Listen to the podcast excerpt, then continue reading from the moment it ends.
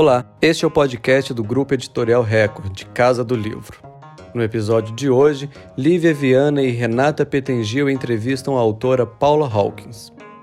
Oi, pessoal, que bom, estamos de volta à Casa do Livro mais uma vez. De novo, ao meu lado, eu tenho minha colega e parceira no crime, Renata Petengil. Estou aqui. Sempre um prazer inenarrável estar com você. Muito bom. E aí, me conta quem a gente vai falar, com Olha, quem a gente vai falar hoje. Hoje o episódio vai ser muito especial. A gente está recebendo aqui ninguém menos que Paula Hawkins, essa grande escritora best-seller, famosíssima aqui e no mundo. Ela nasceu no Zimbábue, mas mora no Reino Unido. Ela tem 49 anos e já vendeu cerca de 25 milhões de exemplares dos livros dela. Ela é autora da Garota no Trem, que fez um sucesso muito grande mundial e que virou filme em 2016. Ela é autora também do Em Águas Sombrias, que foi um outro livro muito bem sucedido aqui no mundo.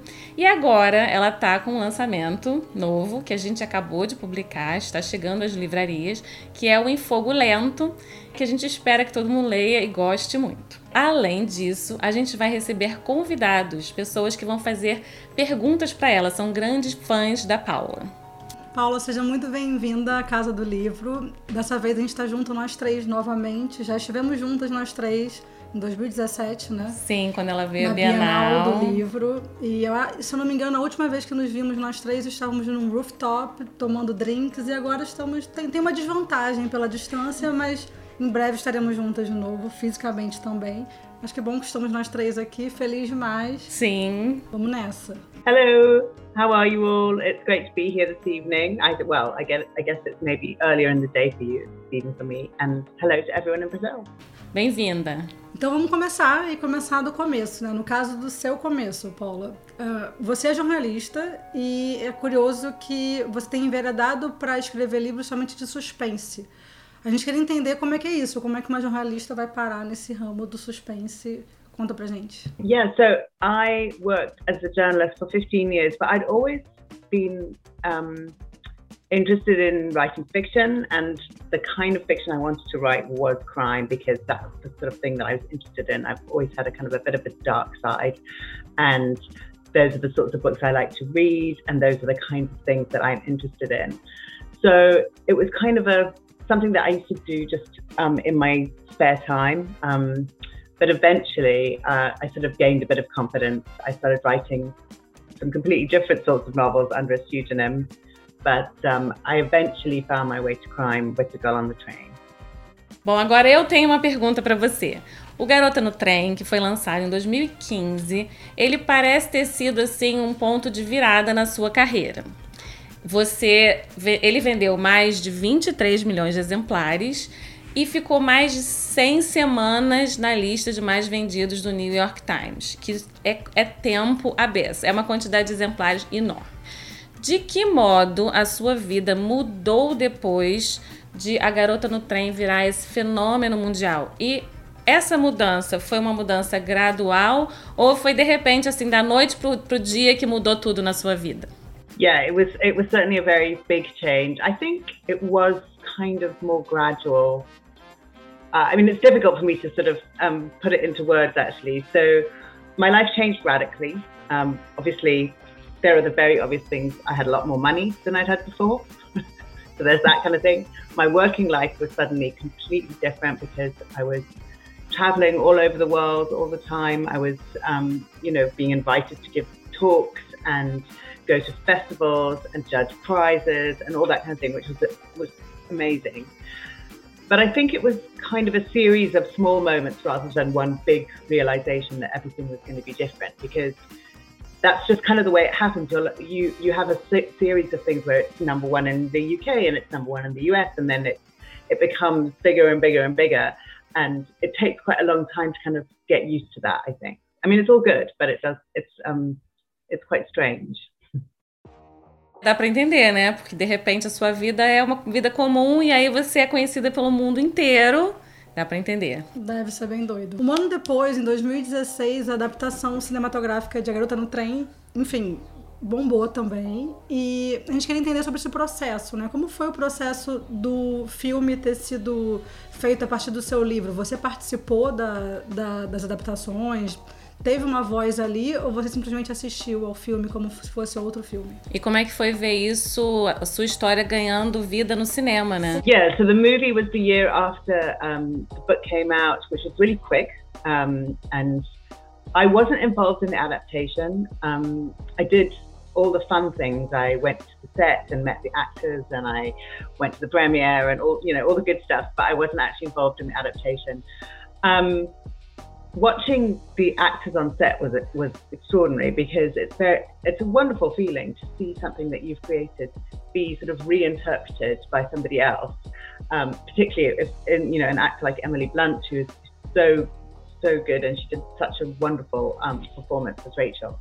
So that was was fascinating, and I know that people have you know problems with movies sometimes it's not exactly how you imagined it but actually from the writer's point of view it's fascinating to see how somebody else sort of interprets what you've done and takes it somewhere you know a little bit different sometimes so i loved i i loved the whole movie experience É mesmo o livro tendo sido feito, a história tendo sido feita na Inglaterra e o filme se passando nos Estados Unidos. Yes. É, eu senti falta do sotaque britânico é. quando eu assisti ao filme, mas tudo bem, assim, é uma outra experiência. É uma outra experiência. Agora vamos falar do Em Águas Sombrias, que foi o seu segundo livro, muito bem sucedido também, que também já teve os direitos de adaptação cinematográfica vendidos, está aí vindo a qualquer momento. Esse livro tinha uma estrutura muito complexa. E a história é contada em diferentes, de diferentes pontos de vista. Como foi o processo de criar essa estrutura em detalhes? Yeah, Into the Water was a really um, it was a, it was a it took me quite a while to figure it out. It had a big cast of characters, as you say, and there were lots of intertwining storylines. And I just think with books like that, it just takes time. So there were a lot of um, an awful lot of sort of moving different things around, writing. I'd write a small bit and then have to to shift it somewhere else. It took me a long time to kind of get the voices of all the characters right. Um, I think probably on reflection, having quite so many different points of view was maybe a bit too ambitious, some some people might say. But I loved doing it. I wanted to be ambitious. I wanted to try something really new and really um, I wanted to sort of push myself, but um, it was a very tricky book to write. Não, e esse é o livro, só cá entre nós, esse é o preferido de Lívia Viana. Em Águas Sombrias. Em Águas Sombrias. Disparadamente. Muito obrigada por compartilhar com a gente essas informações de bastidores. É sempre bom saber né, o que se passa por aí. E agora a gente vai para uma outra parte, né, Renata? É, não, agora vem os convidados especiais. Isso. Fãs de Paula que vão fazer perguntas para Paula Hawkins. Hi Paula e oi para todo mundo que está acompanhando essa edição da Casa do Livro. Eu sou a Nádia Tamanarra, sou jornalista e também sou produtora de conteúdo literário no YouTube e no Instagram. E tive a honra de ser convidada pelo grupo editorial Record para fazer uma perguntinha para Paula Hawkins. Então, aqui vou eu. A pergunta é a seguinte: Paula, os seus livros costumam ter uh, assassinos e assassinatos, mas eu acho que de alguma forma eles se conectam bastante com as mulheres do século 21, né? Então, eu queria saber se você concorda comigo e, caso a sua resposta seja sim, como você acha que as suas histórias uh, retratam, né, as mulheres de hoje em dia? I think the, the important thing for me is that they should be complex individuals. So, um, there was a time, I think, in which often female characters in crime were either victims or they were femme fatale, and that was all there was. I want to write characters that feel like real, believable people. And I am often interested in women who are a bit, who feel like they don't quite fit, who are maybe slightly outsiders, who maybe aren't meeting society's expectations, because I think those women are often quite harshly judged. I think their lives might be a bit more difficult. Suas but that's for me where the interest lies. I think that's where you can really get under the skin of a character and where you can um, find sources of conflict and drama, which is obviously what you want in a, in a crime novel. So it's that that I'm trying to get at. It's, it's women who are living very, maybe slightly different sorts of lives who aren't doing exactly what they're told all the time. Paula, seu mais recente livro, Em Fogo Lento, é, você fala so muito sobre lugares reais que existem em Londres. E você foi até esses lugares lá em loco para ver como é que era cada coisinha e assim é, passar pra gente essa veracidade toda. Conta pra gente, por favor. Yes, I did. Um, the the story of a slow fire burning is all set um, on the Regent's Canal, um, and well, it's a particular bit of the Regent's Canal in central London, and that's just kind of north of where my flat in London is. So when I was thinking about the story and all the characters, I did a lot of walking around all those along the towpath, along the canal, along all those little streets. I took loads and loads and loads of pictures, and I kind of was sort of looking at those, putting pictures up on the wall. So the, the, the location is really important in this novel because it gives it the, the atmosphere, and it's it's one of those bits of London where you have all sorts of different kinds of people all living quite close together. So you have rich, you know, really expensive houses right up against social housing, have a real mix of people. So get making those locations feel really authentic was was was really important to me. Não, e é muito legal isso de, de usar as localizações. Você usou para escrever a história e a gente, na hora da tradução, tanto o tradutor quanto a gente que trabalhou na edição do livro aqui, a gente usou o Google Street View, a gente foi aos lugares onde seus personagens foram, e aí isso ajudou a gente na, nas escolhas das palavras da tradução, mas ao mesmo tempo fez com que a gente assim, se sentisse dentro da história como seus personagens, o que foi ótimo. No Em Fogo Lento, você narra a história por diferentes pontos de vista, mais ou menos, com menos complexidade do que o Em Águas Sombrias, mas é, é complexo. E isso tudo, todos os pontos de vista estão de alguma forma ligados ao Daniel, que foi o jovem que foi encontrado morto no barco onde ele morava. É, e grande parte da história é contada em flashbacks, que são verdadeiros plot twists, esses flashbacks. Você tem algum método para organizar a, a, linha de acontecimentos da sua história? Not really, no. I'm afraid it's all it starts sort of quite chaotically. Um, I don't really plan everything out. So I, I, I, sort of know what I'm aiming for, but I haven't got everything plotted out. So there's always a period in the middle where it feels like chaos. And then I will try and organize it by putting sort of uh, cards on a board or what have you with all the chapters on so that I can then see kind of the whole novel in one place. But I don't have a like a method. It's just sort of trial and error. I just, you know, have to, you know, write something, move it around, edit it, shift it. Um, so as I say, it's a bit chaotic. I'm, I'm, but that's just that's my process. Paula, esse livro já foi um sucesso, assim, já começou sendo um sucesso e ele está sendo lançado nesse momento de pandemia, né? E queria ouvir de você como é que está sendo isso, assim, de lançar um livro sem a questão física, né? Sem a presença das pessoas. É diferente, né? Well, I mean, it, thank goodness we have this. It's great that we had something, some way of connecting to readers. And in some ways, I've been probably able to connect to more readers because uh, because we've done so much online. Because I wouldn't have been able to visit all the different countries involved.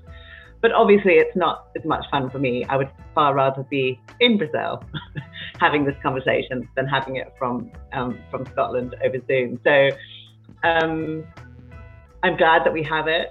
I'm, I will also be very glad when we're able to do much more in person and able to go out and you know actually meet readers and sign books and that kind of thing. So yeah, it's been okay, but it's not as much fun. Talvez ano que vem, né? Yeah, maybe next year. É, eu espero que sim, né? É. Que a gente consiga voltar a receber pessoas no Brasil e que a gente possa também conseguir viajar, enfim, né? Circular. Paula, o Em Fogo Lento, ele estreou já na lista de mais vendidos, tanto nos Estados Unidos quanto na Inglaterra. E é curioso, né? Depois de você estrondar, assim, de primeira com a Garota no Trem, vir logo depois o, o Em Águas Sombrias e agora o Em Fogo Lento também chegando nessa lista de mais vendidos. Como é que é isso, assim, de ver que mais um livro seu fez esse sucesso todo? Um, you know, you always, when you put a book out into the world, you hope and you know I've got great publishers everywhere in the world who've done an amazing job at you know publish, of getting it into bookstores, drumming up lots of excitement about it. But you don't know. You never know what's going to happen. You, particularly in this kind of situation we're in now, where you don't know whether bookshops will be open or what will be going on. Um, so I'm grateful. I'm really happy that people have bought it. I hope that my readers who've enjoyed the other books will enjoy this one too. Um, but yeah, it's always just it's always a very nervous time for publication of a novel. I, I think I think that's probably the same for anyone. É um alívio quando você vê que as pessoas gostaram, Imagino, né? né? Yeah. Deve ser uma loucura. Olá, meu nome é Renieri, do canal Palavras Radioativas, e eu tenho uma pergunta para Paula Hawkins. A Paula é uma autora super reconhecida e aqui no Brasil os livros dela sempre fazem muito sucesso, mas acredito que independente do sucesso, algumas coisas nunca mudam no processo de escrever e publicar um livro. Então a minha pergunta para a autora é: qual foi a maior facilidade e a maior dificuldade que você enfrentou escrevendo em Fogo Lento? I think the most difficult thing really was to find the right way to tell the story because there are five characters and there are a number of interlinked kind of um, storylines. There is a book within a book. It's quite a complex um, book.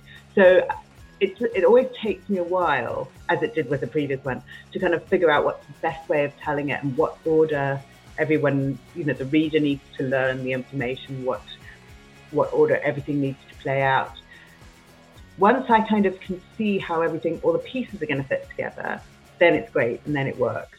But that process is often really hard and really frustrating. So I think I think that's the most difficult thing. Um, I'm not sure that anything about it was that easy, but um, I think I had I had more fun with this book maybe than the ones before. So I loved writing Irene's character and I loved writing Theo. It's got a bit more lightness in it. So that was that was quite fun to do. I wouldn't say it was easy. Bom, agora a gente vai fazer uma pergunta que é baseada no, no que foi escrito num artigo no Shondaland. Eu vou até ler aqui o que está escrito. O seu livro foi descrito como não apenas mais complexo e com mais reviravoltas, mas também o mais maduro, detalhado e de melhor ritmo da sua carreira. Um super elogio. Aí a pergunta é: você, antes de escrever, você já tinha esse plano genial de fazer dele essa obra icônica e, né, maravilhosa que foi avaliada, como foi avaliada no artigo, ou foi uma coisa natural que aconteceu, uma história que você escreveu despretensiosamente enquanto se divertia ao escrever? Well, that's a big question. Um, I mean, that's a great review. I, I, don't think I don't know that I'd actually seen that line. That's um, obviously that's a very flattering thing for someone to say about the novel. I always hope that you know you you, you always hope that the, the this novel will be your best one that you'll continue to improve, that you'll continue to develop. Um, that, I mean, that's all a, writer can ho- hope for. I think it's to just try and do better and do better and do better. And I hope that the next book will be better still. But I did have fun writing this one, um, and I and I guess that's that's the other thing that you want it you want it to be fulfilling um, and you want it to be enjoyable for the reader as well as for you. And that's kind of the best you can aim for, isn't it? So um, I'm I'm very really happy and gratified with the reception this book has got because I think a lot of people have said that they've liked it. So it, that's always a wonderful feeling.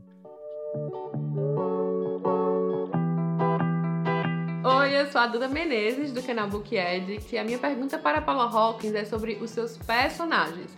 A construção psicológica de seus personagens é sempre parte essencial do enredo e eu gostaria de saber o que mais te impulsiona na criação de suas personalidades e o que não pode faltar em um bom protagonista de suspense. I think the most important thing is that they should be distinctive. You want to, they should be memorable. They should be unlike people that you've read before. They should be recognizable as someone you might know, or they should be believable. But they need to be different in some way. I think it's having some something that is just theirs. Um, and I'm not saying that if I think about Rachel, she you know she's not the only alcoholic in the world, but she a particular set of circumstances have made her into a very distinctive character, and I think that's what people really engage with. Laura, similarly, she's there's she might be frustrating, you might not like her very much, but she, she's got lots in her that you can that you're compelled by. You want to follow her around. You want to find out what's going to happen to this person. What's she going to do next? So I think that's the really um, important thing when you're creating a character to make them really memorable. Ah, eles são, no final das contas, né? A gente não esquece esses personagens. O livro acaba e a gente continua sim, pensando sim, neles, são né? esses memoráveis, né? Vão martelando assim na nossa cabeça. Muito bom. Bom, quando você veio ao Brasil, você comentou que sempre que começa a escrever um livro, você já sabe como vai terminar. Acontece que o Infogulento, cada personagem tem um final Polêmica. diferente. Quando você começou a escrever o Infogulento, você já sabia qual seria o fim de todos os personagens? That's a good question. I um, I knew all I knew was like who done it. So who was who killed Daniel and why. That was kind of the only ending I really knew. Everything else was developed in the writing. I didn't know, you know, how each character was going to end up. And actually, there was more than one draft in which those endings changed. So there are, were drafts in which I won't spoil it, but you know, different people had different endings to the ones they actually ended up with. So that's something that I figure out as I go along. I do have to know who's done it because otherwise I feel that I don't have a clear point to aim for. But I like to leave lots of things undecided so that you can you've got space to you know make new connections and there's more spontaneity in the writing because I always feel that that's well it's more fun for the writer but I also think it produces much better writing. E, e funciona mesmo. Bom, o livro termina questões polêmicas. O livro termina com uma dualidade. E cabe a nós, leitores, escolhermos em qual versão ali do rumo do enredo a gente vai acreditar. É, enquanto você escrevia, você pensou, essa é a certa? Existe uma versão que é certa? Ou você deixou realmente em aberto? I think that's I think it's a brilliant question. It's a really good question. And I don't I don't think I do have like a real truth. because in order for there to be a real truth, I have to write it down. So if it's not written on the page, I don't know for sure. If I went back, I could write Daniel's story maybe from the beginning or Angela's story or something, then I could, I'll figure out the truth. At the moment, the, the possibilities are still open in my head, which sounds like a weird thing because obviously the book is finished. But if I, I always feel like this way, I, I, did the same thing in Into the Water. There was a, a, character, Mark, who you didn't know really what happened, that he might have run away, he might have been killed. And then because I didn't write it on the page, I still don't really know what happened. I know how odd that sounds, but that is actually the truth that there those possibilities are still open to me. Those possibilities will be open until I've actually committed the real story to the page. aproveitando essa pergunta, para você saber o que aconteceu aqui dentro da editora enquanto nós estávamos trabalhando no seu livro. Treta. Treta. o crime acontece a partir de uma situação e esta situação dá margem a interpretações. Eu interpretei de um jeito e uma pessoa que trabalha comigo interpretou de outro. E nós ficamos brigando aqui. Eu falo assim: não, mas eu tenho certeza que o que aconteceu foi isso. Não, você não sabe de nada. Foi. foi... Aí a gente queria se matar aqui. E na verdade, né? Vocês can keep on fighting about the answer. É, vamos continuar vamos, brigando. Exatamente, cada um que a gente faça clube dos livros e afins pra gente debater o que vai ser melhor. Né? Isso, e depois a, a gente versão. conta pra ela o que, que a gente resolveu. Exatamente, que a maioria resolveu. Paula, que é a Ju Cirqueira, e a minha pergunta é sobre o seu processo de escrita. Me parece que hoje em dia nós temos muitas distrações, muitas coisas para lidar nas nossas vidas, que a não ser que o nosso trabalho principal seja a escrita, nós tendemos a deixá-la de lado ou escrever apenas no nosso tempo livre. A maioria dos escritores precisa dividir o seu tempo de escrita com outros trabalhos, família, a pressão para estar presente nas redes sociais. E eu queria saber como você lida com isso. Isso também afeta a sua rotina de escrita? E se você tem alguma dica pra gente? Yeah, I think it's a really big problem for an awful lot of writers because most writers, as you say, don't write full time. I'm fortunate now in that I do. I'm also well, you could say fortunate. I'm, I don't have a family, so I mean, I don't have children, so I don't have to also look after kids, which means I, I'm freer than a lot of people. So, having said that, I think what is really important for me is a routine. Um, I know that's a really boring answer, but actually, that's what works for me. If I don't have routine, I don't get things done. In and not just writing, but other things. If I don't have a routine, I won't exercise. I won't do lots of things right. So for me, it's like carving out a bit of time in your day. And I know it's easier, it's easy for some people to say, it's not easy for everyone. But if you make it one of those things that you just have to do. So, you know, a, a certain hour, six till seven, whatever, that is writing time, and that should be that you protect that time as fiercely as you can. Um, and that's really the only, I think, tip I can give because um, obviously, yes, there are all these other pressures that push in on you, and there's also you just sometimes you just want to sit and watch TV, and I think you should be allowed to sit and watch TV sometimes. So, but that's what I would say. Try and make it an essential part of your day. It is part of your daily routine. You know, like like making breakfast or going for a run, doing an hour of writing or half an hour of writing, whatever you can spare. Boa dica. Uma boa dica. A rotina pode. Disciplina, né, gente? Disciplina, exatamente. Paula, foi um prazer ter você aqui conosco, conversando. De volta, nós três batendo papo. Sim, na Deu próxima pra- vez vai ser com caipirinha. Sim, né? tomara. Só aceita assim a próxima vez. Mas foi muito bom, apesar da distância, a gente tá junto de você de novo. Obrigada mesmo por ter topado estar aqui com a gente. Sua agenda tá concorrida, que eu sei. E por último, assim, acho que talvez uma mensagem, né, para os leitores brasileiros e alguma mensagem pra gente, alguma forma de dizer um oi diretamente para os seus leitores brasileiros e a gente se despedir hoje É da Casa aí. do Livro. O que, que você gostaria de dizer para os seus fãs brasileiros? Thank you, everyone. It was great to talk to you. Thanks for those. Thank you for those brilliant questions. They were really interesting. Um, and hopefully, I will be able to come and see you all in in the flesh. Muito obrigada. Thank you so much. Maravilha, muito obrigada. a gente Obrigada, espera também, obrigada, né? muito bom, gente. Obrigada. Chegamos ao fim de mais um episódio da Casa do Livro. Dessa vez com Paula Hawkins, uma atração internacional e uma autora, assim, que tem muita dica, assim. Eu acho que foi quase uma aula de escrita, né? Dá pra Foi. gente extrair muita coisa dessa conversa hoje. Tomara que vocês extraiam bastante coisa disso. A gente já, extraiu, né? A gente já, a gente tá com pena que tá acabando. Toda vez é assim, né? Toda Mas vez é acaba, isso. uma hora acaba. Obrigada, Paula. Obrigada a todo mundo. Beijo, gente. Até a próxima. Beijinho, tchau, tchau. Bye.